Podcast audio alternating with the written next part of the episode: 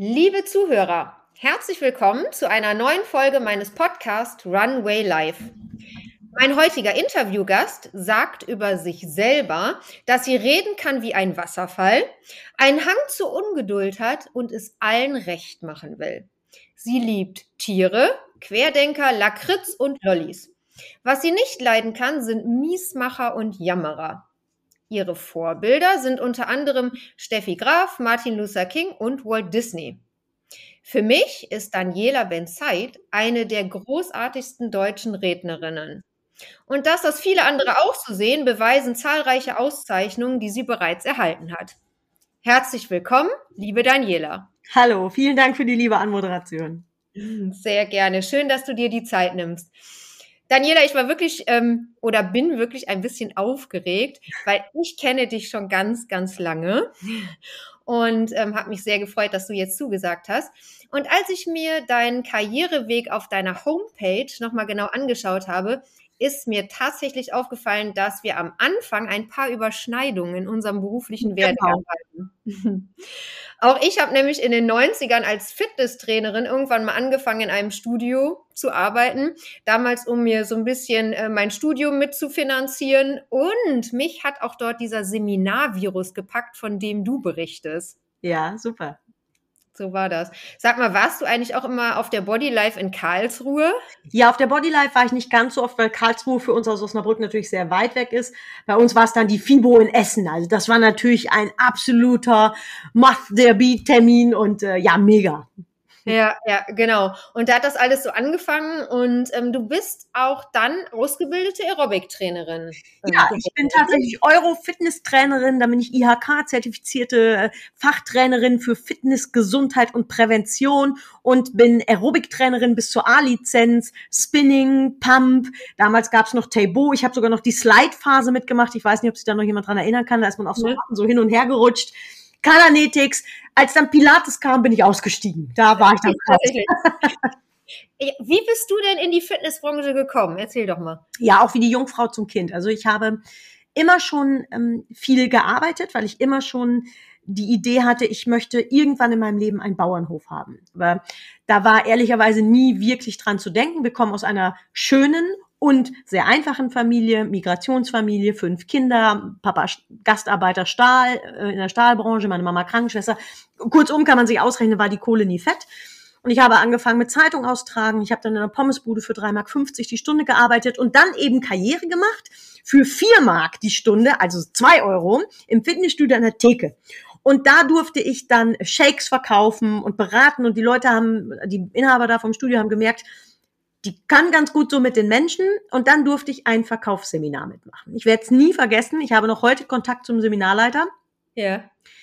Und da taten sich für mich Welten auf äh, über Sprache und was möglich ist und was Verkaufen überhaupt ist. Und da wusste ich, das will ich auch. Also mein Job heißt ja heute Speaker und wie sich das alles so toll nennt. Früher war das schlichtweg Seminarleiter. Ich wollte ja. also Seminarleiter werden. Und ja. war auch die ersten Jahre nur in Anführungsstrichen in der Fitnessbranche. Also erst habe ich wieder nur in Anführungsstrichen Fitnesstrainer ausgebildet. Dann später habe ich mal so erste Managementkurse gegeben, weil ich dann auch ein Fitnessstudio mal geleitet habe, mehrere sogar. Und so ist das dann gewachsen. Ja, und ähm, ich habe unter deiner Galerie auch ein Foto entdeckt und ich meine, das wäre Jörg Löhr gewesen, ne? Genau. Mhm. Genau, und für die, die ihn nicht kennen, der hat damals in den 90ern schon in Motivationsseminaren seine Seminarteilnehmer über glühende Kohlen geschickt. Genau. Was hat dich denn besonders gereizt? Wo, wo, hast du da deine Stärken gesehen? Was hast du geliebt? Ähm, also es fing an, dass mir erstmal als Fitnessrezeptionistin gefallen hat, diese Dienstleistung, die gefällt mir bis heute gut. Dann später als Fitnesstrainerin hat mir einfach gefallen, dass man mit dem Körper alles machen kann. Und man darf die Daniela Benseit von heute nicht mit der von früher vergleichen. Ich mhm. habe ähm, viele Jahre gedacht, dass ich nichts kann. Also ich habe ein schlechtes Abitur gemacht, ich hatte auch nur eine Realschulempfehlung, ich habe dann Jura studiert, bin nur durchgefallen und dachte, ich kann nichts. Und dann kam ich also in diese Fitnesswelt und auf einmal merkte ich, ah, ich kann doch was. Also zum Beispiel, ich kann Dienstleistung. Dann wurde mir immer eingeredet als Kind bei den Bundesjugendspielen, ich hatte nie eine Urkunde, weder Ehren- noch Siegerurkunde. Und meine Mutter wollte mich mal trösten, hat gesagt, wir sind halt nicht sportlich. Und dann auf einmal zu lernen, ich bin mega sportlich. Ich kann mit meinem Körper in jede Richtung alles machen. Und auf einmal taten sich mir so neue Welten auf und das hat mich so unfassbar begeistert. Dann habe ich natürlich mal ein Seminar mitmachen dürfen. Damals die Stars, Jörg Löhr, der ja heute noch ein Star ist, Jürgen Höller. Und auf einmal hörte ich, du kannst, was du willst, alles ist möglich, setze deine Ziele. Und für mich taten sich aus meiner eher liebevollen und doch kleinen Welt, weil meine Eltern mich wahrscheinlich schützen wollten, taten sich solch große Dinge auf, die ich nie für möglich gehalten habe. Und ähm, wir wurden halt als Migrationsfamilie erzogen mit Fall nicht auf, sei leise, pass dich an. Sei lieb, rede gut Deutsch, hab keinen Akzent. Nein, Arabisch lernst du nicht, weil wir müssen uns hier im Land anpassen. Also alles sehr liebevoll von meinen Eltern. Und auf einmal kommt da jemand und sagt, du musst laut sein, weil Aerobik war ja früher, yeah, und jetzt noch vier, noch drei, und wenn es brennt, noch, es war ja so laut. Und das war ja eine Welt, die sich mir auftat, die war ja. einfach, ich muss das Wort sagen, geil. Und ich habe ja. gedacht, krass. Und das war begeisternd für mich. Toll. Das ist witzig, weil ich habe tatsächlich hier die Frage auf meinem Zettel, was würde die große Daniela der jungen Daniela von damals mit auf den Weg geben? ähm, tatsächlich, du bist wertvoll. Mhm. Ähm, das Wichtigste, was ich in den letzten mittlerweile 23 Jahren Selbstständigkeit gelernt habe, ist, du bist wertvoll und auch du bist genug. Ich dachte immer, ich reiche nicht. Ich dachte immer, ähm, ich bin nur zweite Klasse, ich bin ja nur ein Ausländer, ich bin ja nur ein, ein Arbeiterkind. Also uns wurde halt früher gesagt, als ich das Studium so versagt habe oder versemmelt, ähm, ja, Arbeiterkinder studieren halt nicht.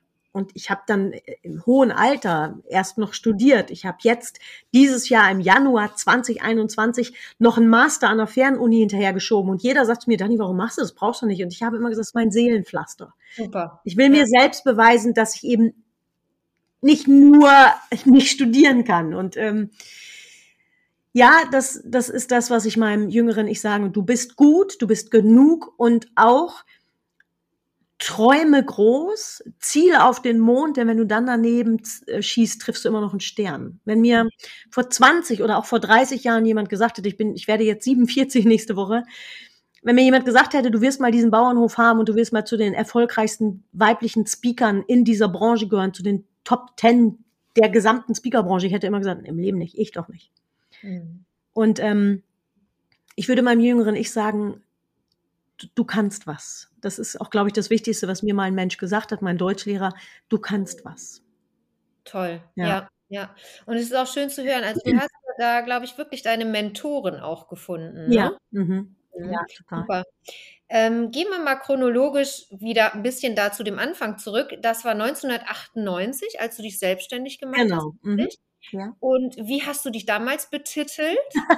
ich war ja damals noch so in dieser Fitnessbranche und da hieß ich Benseit Motivationscoaching. Also das Wort Coaching war mega neu und ich fühlte mich total innovativ. Und das ist im Grunde genommen der Grundstein bis heute. Die Firma wurde gegründet am 01.01.1998 mit einem Gewerbeschein, Daniela Benseit Motivationscoaching und 15 Quadratmeter im Keller meiner Eltern. Dann irgendwann habe ich mich umbenannt in Quid Agis, weil ich wollte so ein bisschen elitärer sein. Das war 2001. Und ähm, den größten Schritt habe ich dann gemacht 2014. Da bin ich dann die Quid Agis GmbH geworden.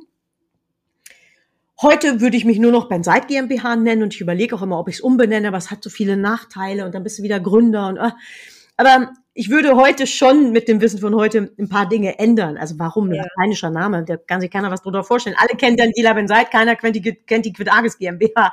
Aber das waren eben so die, ja. die, Dinge, die man damals so gemacht hat. Ja. Ich fand es halt cool, einen lateinischen Namen zu haben. Wie hast du denn damals deine Kunden akquiriert? Ich sag mal, die Oha. rennen ja nicht von heute auf morgen die Türen ein, oder? Nee. Also man muss sich vorstellen, das war äh, Januar 98. Ich hatte keine Ausbildung, außer ein paar Fitnessausbildungen und er hatte nur diese große Vision, ich werde jetzt Coach und, und Seminarleiter, also Speaker. Und ähm, ich habe dann versucht, das so zu machen wie im Fitnessstudio, aber zu mir kamen ja keine Leute. In die Fitnessstudio sind die Leute ja früher reingekommen und dann hast du einfach gut, oh. aber zu mir kam ja keiner. Und dann habe ich mir damals drei Listen gemacht. Welche Kunden will ich haben? Wer ist der Kunde meiner Kunden und welche Sorgen hat der Kunde meiner Kunden? Und dann habe ich mir überlegt, Januar 98, okay, welchen Kunden will ich haben? Zum Beispiel einen Edeka-Markt. Wer ist der Kunde des Kunden? Wer ist der Kunde von Edeka? Jeder Mann, jeder Frau. Dann habe ich mir überlegt, okay, welche Sorgen hat der Kunde von Edeka? Januar beschäftigt alle Menschen keine Kohle oder gute Vorsätze. Habe ich mir gedacht, okay, Kohle kann ich nicht helfen, habe ich auch nicht. Aber gute Vorsätze, da habe ich Ideen zu. Ja. Bin ich im Januar 98 tatsächlich zum Edekaner gegangen vor Ort und habe ihm gesagt, hey, möchtest du einen, einen Zusatznutzen für deine Kunden haben? Also wortwörtlich habe ich gesagt, willst du deine Kunden begeistern? Und er, yo. Ich ja, was hältst du davon, wenn ich Kurzvorträge halte in sieben Schritten zur Umsetzung deiner guten Vorsätze? Und er wirklich die Hände im Kittel, jo, und wir standen in der Gemüseabteilung. Ich sage, ja, was hältst du denn davon, wenn ich Kurzvorträge halte in sieben Schritten zur Umsetzung deiner guten Vorsätze? Mädchen, was kostet? Ich sage, nix, ich will nur Werbung machen. Also stand ich wirklich im Januar 98 in der Gemüseabteilung bei Edeka und habe Kurzvorträge gehalten. Wahnsinn. Ich habe auch dann an Valentinstag für 20 äh, Mark, die ich dann hatte, Rosen gekauft, habe selbst ausgedruckte und selbst ausgeprickelte Visitenkarten dran gemacht, habe die in der Stadt verteilt. Ich stand in Osnabrück am Berliner Platz mit Kaffee und Kakao und Thermoskannen und immer wenn die Ampel rot war, bin ich hingerannt und habe an der Scheibe geklopft, habe gesagt, guten Tag, möchten Sie einen Kaffee oder Kakao von der Firma Benzeit Motivationscoaching? Also ich, ich war auf Messen, ich habe wirklich Akquise in der allerfeinsten Form gemacht. Ich habe im Gewerbegebiet vorne mit dem Fahrrad angehalten und habe die Firmen abgeklingelt. Ich habe mhm. Telefonakquise gemacht, ich habe die gelben Seiten genommen. Also, wenn mir heute jemand sagt, wie Akquise geht, dann, dann lache ich immer ein bisschen, weil ich sage, komm, hör auf, habe ich selber gemacht, weiß ich. Und das ist auch immer das, was ich sage, wenn die Leute sagen, was brauchst du, um erfolgreich zu sein? Du, du musst verkaufen können, wollen und das Allerwichtigste, diese Frustrationstoleranz aushalten. Ich habe manchmal 30 Neins am Tag gekriegt. Dann habe ich geheult und dann habe ich wieder aufgelegt, habe geheult, habe mich zusammengerissen und habe den nächsten angerufen. Und ich glaube, das ist bis heute mein Erfolgsgeheimnis. Ja, ähm, okay, jetzt habe ich zwei Sachen. Pass auf, A, wo du das gerade sagst, zum Beispiel Scheitern, da habe ich ein Lieblingsbeispiel von dir.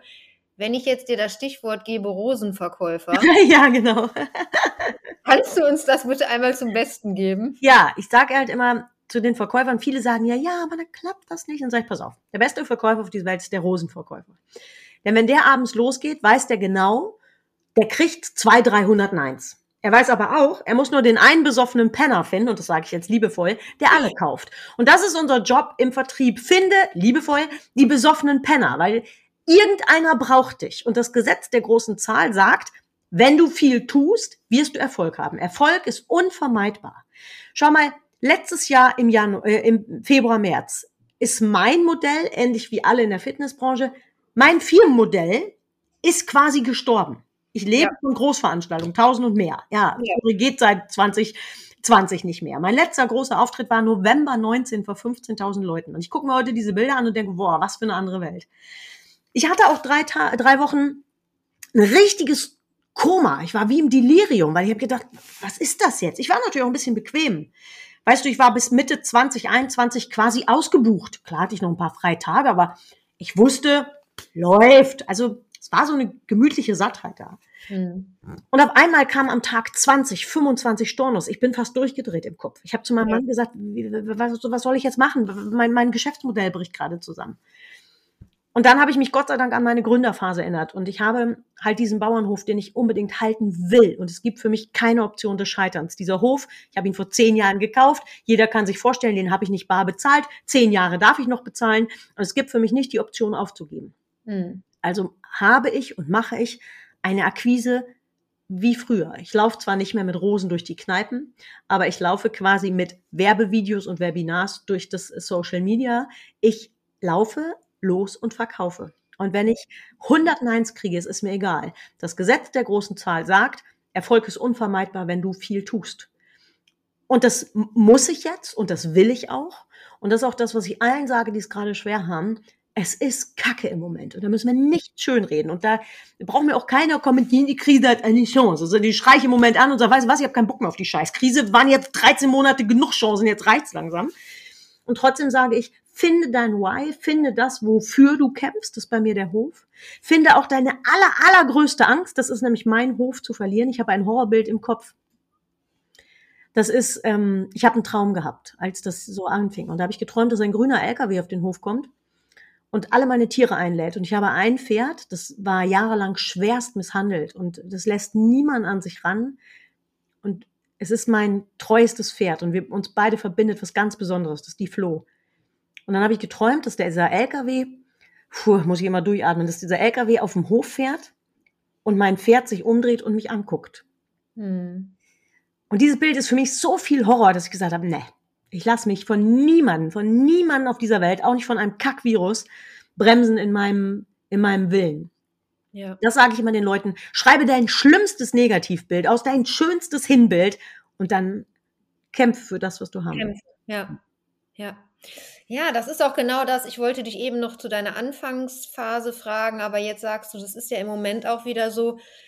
Gibt ja so ein paar Trainer, die sagen, ne, Gedanken werden Dinge, du musst es nur genug wollen. Ja, klar, meins ist eine Sache, aber go for it. Also das ist nicht so, man muss fleißig sein. Und Also, das, Ja. Ne? Sorry, wenn ich da reinspringe, ich, mich, mich regt das so auf, weil, wenn, ich weiß nicht, kannst du reiten? Hast du schon mal auf dem Pferd gesessen? ja, ich habe Ah. sogar eins. Wow, okay, dann nehmen wir ein anderes Beispiel. Kannst du Skifahren? Äh, ja, aber nicht sehr gut. Okay, also ich kann gar nicht Skifahren. Okay. Wenn ich jetzt da an dieser, äh, wie heißt das noch da in Kitzbühel, diese, diese wahnsinnige, Ja, ja. Mhm, ich, war- ich, wo sie alle runterfahren wollen. Weißt du, was ich meine? Die Katze, Ja, ich weiß, was ich weiß es nicht, wie sie heißt. So, wenn ich mir jetzt vorstelle, ich habe in meinem ganzen Leben einmal auf Ski gestanden, ich finde es gruselig. Wenn mir jetzt jemand sagt, du musst das nur genau visualisieren und ich stehe da oben an dieser Abfahrt, die so gruselig ist. Und mir sagt jemand, du musst es nur genau visualisieren und deine Gedanken werden und du schaffst das. Ja klar, wenn ich jetzt losfahre, ist sicher, egal wie gut ich das visualisiere, das wird schwierig. jo, Also insofern gehört eben auch zum Visualisieren, zur Gedankenhygiene, gehört die Fähigkeiten, die du erlernen musst. Es gehört der Fleiß dazu, die Disziplin, es gehört das Scheitern dazu. Und manchmal muss man auch einfach sagen, dass, ich vergleiche das immer mit Autofahren. Weißt du, wenn du zum Ziel fährst, dann hast du alles richtig gemacht. Du hast dir ein Ziel gesetzt, du hast dir eine Deadline gesetzt, du weißt genau, wann du da sein willst. Du hast ein Navigationssystem, das sie dahin lenkt. Du hast äh, Verpflegung eingepackt, du hast getankt, du hast alles richtig gemacht. So, und jetzt stehst du im Stau. Nu, hast du Schuld am Stau? Ja. Weißt du, manchmal ist einfach Scheiße da und dann ähm, kannst du nicht sagen, oh shit, ich glaube, ich habe nicht genug visualisiert. Ma- Macht euch frei davon. Manchmal ist einfach Kacke da und dann äh, müssen wir einfach gucken, wie wir diesen Mist zusammen wegräumen und dann ist gut, wenn du Leute an deiner Seite hast. Es ist nicht immer deine Schuld. Das, das darf uns, Mhm. glaube ich, auch bewusst sein. Und Ja, das ist ja. etwas, was mich im Moment auch ein bisschen beruhigt. Ich kriege das mit der Firma Gott sei Dank gut hin. Wir waren seit 2018 schon online tätig. Wir, wir verkaufen gut, weil ich auch einfach gut verkaufe. Wir kriegen alles gut hin. Trotzdem weiß ich, natürlich habe ich nicht die Umsätze wie sonst, es ist nicht meine Schuld. Ich äh, kann Mhm. da einfach nichts für. Ich habe dieses Virus nicht in die Welt gebracht. Und ich weiß jetzt nicht, wo es herkommt. Ich habe auch keine Fledermäuse gegessen. Ich weiß nicht, was, da, was davon stimmt. Ich weiß das alles nicht. Und insofern finde ich, dass das auch mal ein sehr beruhigender Gedanke sein darf für jeden. Du hast nicht immer Schuld und es ist nicht immer dein Fehler. Manchmal gibt uns das Leben Aufgaben, wo wir anfänglich denken, da habe ich eigentlich gar keine Taschen für, wo ich sie reinpacke. Und dann buddeln wir uns durch und schaffen es dann letzten Endes doch. Und das ist das Wichtige, dass wir es dann doch schaffen. Ja. Und ich glaube, dass auch jeder etwas braucht, wo er dann wieder Mut und Energie rausschöpft. Bei dir, du hast es jetzt schon ein paar Mal gesagt, ist es dein Hof. Genau. Ich habe Bilder gesehen. Also ich glaube, äh, wo du den Hof äh, erstanden hast, hätte man da nicht unbedingt direkt einziehen können, gell? Nee, nee, nee. Also das sagt auch jeder, der den Hof sieht. Wenn ich dann die Bilder von früher zeige, sagen alle, ach du lieber Gott, das hätte ich im Leben nicht gemacht. Als ich den Hof gekauft habe, war ich Single und es gab keinen Menschen auf der Welt, niemanden, der gesagt hat, Dani, gute Idee, mach mal. Alle, meine Familie, jeder, Freunde, jeder hat gesagt, mach's nicht. Aber Ist zu groß, lass es. Nein, nein, nein, wenn du eine Wand einreißt, dann, dann kommen nur Höllen zum Vorschein. Und ich habe mir gedacht, pff, ich probiere es einfach. Was kann mir passieren? Ich kann scheitern, ja, aber dann habe ich es wenigstens probiert. Und ich würde es immer wieder machen. Und dann habe ich meinen, meinen jetzigen Ehemann drei Jahre später kennengelernt. Wir haben jetzt unser letztes Haus auf dem Hof restauriert und es ist wunder, wunderschön geworden. Das hat in großen Anteilen er gemacht. Und ähm, er sagt immer wieder, wenn ich dich damals gekannt hätte und wir hätten uns diesen Hof zusammen angeguckt, ich hätte dir immer gesagt, kauf ihn auf gar keinen Fall. Heute bin ich so froh, dass du es getan hast. Ne? Also manchmal Ja, muss man auch einfach ja. dein Ding machen. Ne? Mhm. Ja, das ist ja toll. Und äh, du hattest da schon Hunde, richtig? Ja. Genau. Als ein Hund und dann wurden es immer mehr. Und ich glaube, die ersten Tiere, die du bekommen hast, waren Enten. Genau. Oder Ja, ne, genau. Ich kann Hühner und Schafe, ja. Wie hießen die? Die Schafe? Äh, Schafe und die zwei Enten, da erzählst du. Äh, Lotte und Karl hießen die äh, Entchen, genau, und die Schafe in Honey und Nanny. Ja, und ich liebe deinen Vortrag, wo du über das referierst, was man von den Tieren lernen kann. Ja, Glück ist tierisch leid. Also für alle Zuhörer, ich werde das verlinken und auch auf Dannys Seite könnt ihr die wirklich tollen Bilder von dem restaurierten Hof sehen. Wunderschön. Dani, noch viel schöner fürs Herz finde ich, was du jetzt auf diesem Anwesen anbietest und wofür du dich da einsetzt. Das sind nämlich ganz tolle soziale Projekte. Vermutlich im Moment auch äh, ja nicht möglich, aber berichte doch mal, was du da ansonsten für Kinder und Jugendliche tust. Also aufgrund meiner Lebensgeschichte habe ich immer gesagt, ich möchte Menschen, jungen Menschen, Kindern helfen, die vielleicht von Haus aus nicht so den Glauben an sich mitgekriegt haben. Warum auch immer. Das können Kinder sein, die aus sozial schwachen Familien kommen, die aus bildungsfernen Familien kommen, die aus anderen Ländern kommen, zum Beispiel Flüchtlingskindern. Und oftmals ist es so, ähm, dass diese Kinder gelernt haben, dass man Menschen nicht unbedingt vertrauen kann. Vielleicht manchmal auch Kinder, die aus ähm, Familien mit Alkoholmissbrauch kommen, aus Gewaltfamilien. Und die können sich Tieren sehr öffnen. Ja. Weil Tiere bewerten halt nicht. Tiere mhm. gucken nicht, ob du äh, Markenkleidung anhast. Tiere gucken nicht, ob du dünn oder schlau oder irgendetwas bist, sondern ein Tier guckt, wie bist du zu mir. Und diese Kinder können sich bei den Tieren unfassbar öffnen. Und mein, mein Traum ist immer, hier meine Firma so gesund zu haben, dass ich immer mehr diese kostenlosen ähm, Situation für Kinder schaffen kann, dass Kinder, die es vielleicht nicht so leicht haben, zu mir kommen können, ich vielleicht sogar Paten aus meinem doch relativ liquiden äh, Kundenstamm zu finden, die vielleicht mal einen Laptop sponsern. Die, ich habe im Moment eine Familie, eine, eine Migrationsfamilie, die ähm, hier wirklich, die, beide Eltern arbeiten, es ist alles gut, die sind brav migriert, also braucht auch keiner sagen, scheiß Flüchtling oder irgendetwas, die sich hier wirklich engagieren. So, jetzt kam dieses ganze ähm, Homeschooling. Und auf einmal mussten alle Kinder irgendwie ein iPad haben oder, oder ein Laptop. Ja. Und ähm, das war halt echt finanziell eine riesen Herausforderung. Und dann freue ich mich halt, wenn ich das mit meinen Kunden verknüpfen kann. Und für eine Firma ist, ähm, ich sag mal, rund 600 Euro für einen Laptop nicht so viel. Und dann habe ich einfach drei Firmen gefunden, die das unterstützen konnten. Und das möchte ich einfach schaffen, dass, dass wir den Menschen mehr Chancen bieten. Das ist mir wichtig. Und das geht halt über die Tiere super, weil sie sich da öffnen. Und ähm, ich dann mein Business nutze, um den Menschen ja vielleicht auch finanzielle Unterstützung bieten zu können. Mhm. Ganz toll. Ähm, was kannst du unseren Zuhörern, die sich jetzt gerade in einer schwierigen Situation befinden, ich meine, ich selber höre von ganz, ganz vielen Fitnessstudio-Besitzern, äh, dass sie verzweifelt sind oder von den Gaststättenbetrieben. Hast du irgendwie ein, zwei Tipps, die man ziemlich schnell umsetzen kann, um ja aus der Verzweiflung rauszukommen? Also das Allerwichtigste ist erstmal, ähm, dass wir in die Analyse gehen. Das heißt, diese Verzweiflung ist eine Emotion und diese Emotion ist an der Stelle nicht so besonders hilfreich. Also lass uns in die Kognition gehen. Ja. Das bedeutet, frag dich zuallererst, welchen Teil deiner Verzweiflung kannst du beeinflussen? Und das ist nun mal nur unseren Kopf. Wir können das Virus, die Politik, all das sind wir sehr begrenzt in der Beeinflussung. Dann frag dich, was ist das Worst-Case-Szenario? Ich habe mich tatsächlich damals im März 20 gefragt, was machst du jetzt, wenn es deinen Job nicht mehr gibt? Und ich habe mir tatsächlich eine Ausbildung zur Hundefriseurin angeschaut, weil dann habe ich gedacht, okay, dann machst du aus deinem Hof, machst ein Tierzentrum, vermietest ein paar Räume an Physiotherapeuten, Tierärzte und dann kommst du schon irgendwie über die Runden. Also finde auch das Worst Case, Fitnessstudio, Künstler. Was ist, wenn es unseren Job die nächsten fünf Jahre nicht mehr gibt? Wie ja. machen wir es dann? Was ist dein Plan B? Den musst du tatsächlich haben, um einen Ausweg zu finden. Aber du merkst schon, darin steckt schon die erste Entscheidung, nämlich was zu tun.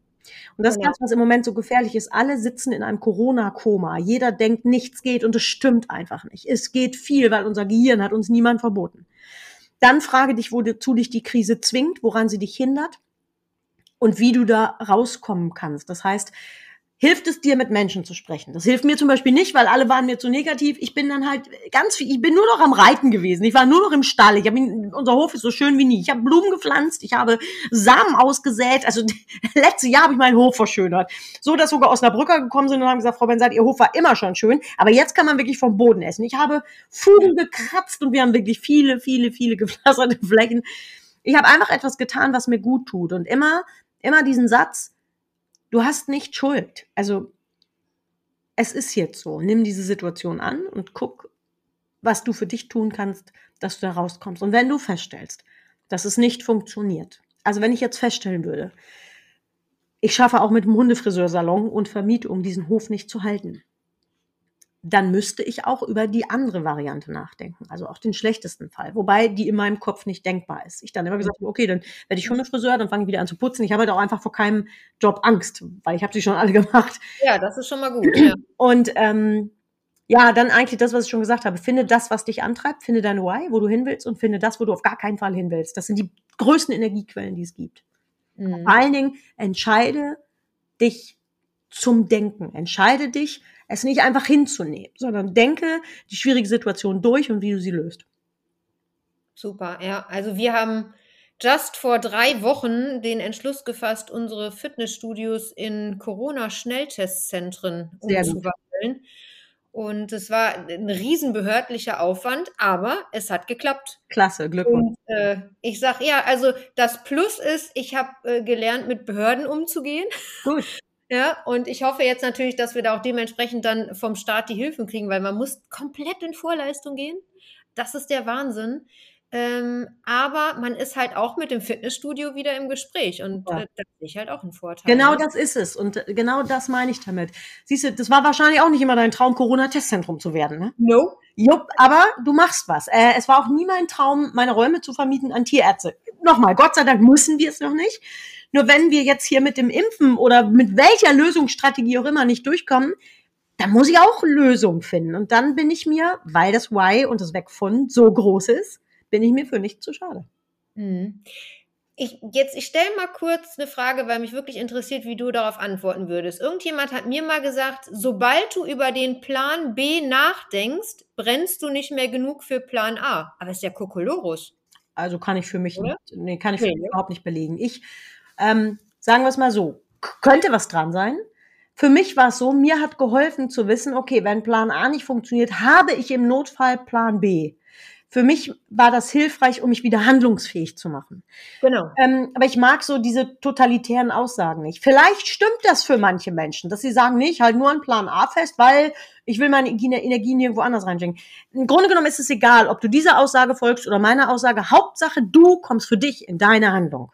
Ja, ich glaube, das ist so das Beste. Mir hätte es niemals geholfen, nicht Plan B zu haben. Ich wäre verrückt geworden vor Angst. Und als ich dann gemerkt habe, okay, im allerschlechtesten Fall hast du eine Lösung, ähm, ging es mir besser. Und dann habe ich weiter an meinem Plan A gearbeitet. Ja, sehe ich auch so, weil ansonsten kann man ja wirklich in diese Starre kommen. Genau. Ne? Und dann genau. in so einem Koma sein und sagen, so, da geht ja eh nichts mehr. Genau, und das wollte ich vermeiden, ja. Super gut.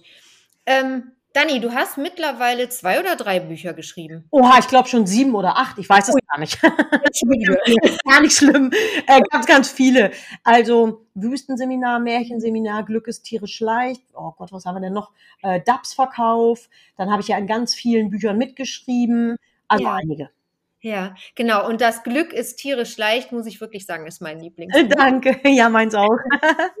Und ähm, vielleicht können wir jetzt so gegen Ende unseren Zuhörern noch ein bisschen zum Schmunzeln bringen, ähm, weil es gibt da so Lieblingszitate ähm, von dir. Und du sagst manchmal, du wärst so gern eine Raupe. Ja.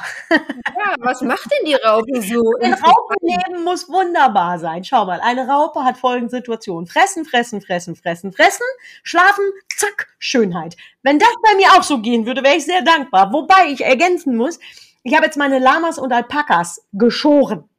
Und die waren innerhalb von Sekunden dünn. Das wäre doch auch nochmal eine Idee. Wir gehen zum Friseur und kommen mit circa 10 Kilo weniger oder mindestens drei Kleidergrößen weniger. Würde ich auch gerne annehmen. Toll, super.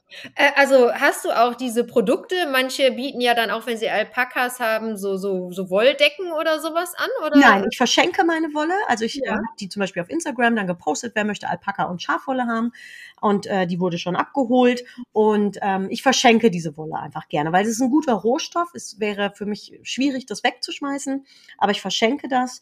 Und ähm, ich möchte mit den Tieren kein Geld verdienen. Also meine mhm. Alpakas werden auch nicht am Halfter geführt, weil Alpakas lassen sich eigentlich nicht gerne anfassen. Und äh, die sind einfach da und werden gehegt und gepflegt und dürfen in ihrem Rudel leben. Und das ist so meine, meine Vorstellung. Ich verurteile niemanden, der es anders macht. Meine Vorstellung ist so. Sehr schön, ganz toll. Und ähm, ja, vielleicht, ähm, wenn der ein oder andere Zuhörer sagt, Mensch, die Daniela, die ist mir so sympathisch und ich würde da gerne was beisteuern und helfen oder ihre sozialen Projekte unterstützen, dann ähm, äh, sagst du mir gleich auf jeden Fall, Dani, welchen Link ich da setzen soll, ne? Ja, gerne. Genau, und zum Schluss würde ich gerne das Beispiel nennen, dass Glück ein bisschen wie Pupsen ist. Ja, wenn du es zu doll willst, wird's scheiße. Genau so ist es. Man darf es einfach zulassen, kommen lassen ja. sozusagen. Ja. Und weißt du was, in diesem Sinne wünsche ich uns allen, dass wir ähm, diese Scheiße bald überwunden haben. Genau, das wünsche ich uns auch und dass wir dann alle wieder uns miteinander treffen können, deine Projekte in Angriff, äh, du deine Projekte in Angriff nehmen kannst und wieder Publikum begrüßen darfst und ähm, wünsche dir dafür alles, alles, alles Gute. Vielen Dank, das wünsche ich dir auch und lieben Dank für die Einladung zum Podcast. Sehr gerne. Bis bald. Tschüss. Tschüss. Was für ein herzliches und motivierendes Interview. Ich hoffe, euch hat es genauso gut gefallen wie mir. Und wenn euch mein Podcast gefällt, dann würde ich mich riesig über eine Bewertung bei Apple Podcast freuen, wenn ihr mich abonniert, das geht auch auf Spotify und mich weiterempfehlt. Bis zur nächsten Folge, eure Kirsten.